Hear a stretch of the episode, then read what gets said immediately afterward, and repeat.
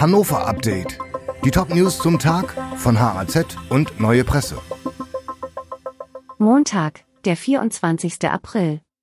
Tödlicher Unfall an Bahnübergang in Neustadt. Drei junge Menschen im Alter von 20 bis 22 Jahren sind bei einem Unfall bei Neustadt getötet worden.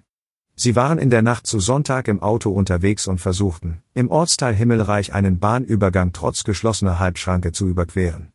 Dabei wurde der Wagen von einem Zug erfasst und rund 400 Meter weit mitgeschleift, ehe die Lok zum Stillstand kam.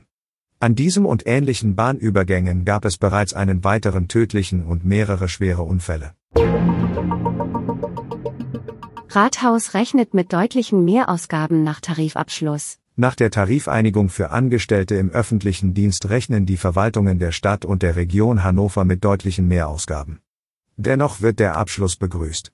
Hannovers Oberbürgermeister lobt, dass es nun leichter wird, Fachkräfte fürs Rathaus zu gewinnen. Er kritisierte allerdings, dass etwa ein Jobticket und eine Ballungsraumzulage nicht bezahlt würden. Hannovers Bahnhof hat ein Problem mit Taubendreck. Die Unterführungen auf beiden Seiten des Hauptbahnhofs sind als Unterschlupf bei Tauben beliebt.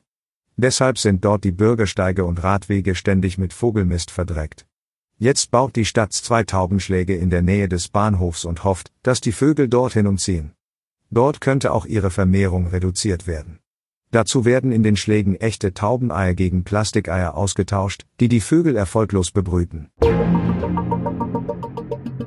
Partygäste aus Shisha-Bar greifen nach Schlägerei Polizisten an. In einer Bar am Raschplatz hat es in der Nacht zu Sonntag eine Schlägerei zwischen rund 30 Gästen gegeben. Dabei wurde auch ein Mann mit einem Messer verletzt. Als die Polizei bei der Shisha-Bar eintraf, griffen die Schläger die Beamten an. Die Polizei versprühte schließlich in der Bar Reizgas. Die Party war danach natürlich vorbei. Die Redaktion für dieses Update hatte Volker Wiedersheim. Alle weiteren Ereignisse und Entwicklungen des Tages ständig aktuell auf haz.de und neuepresse.de.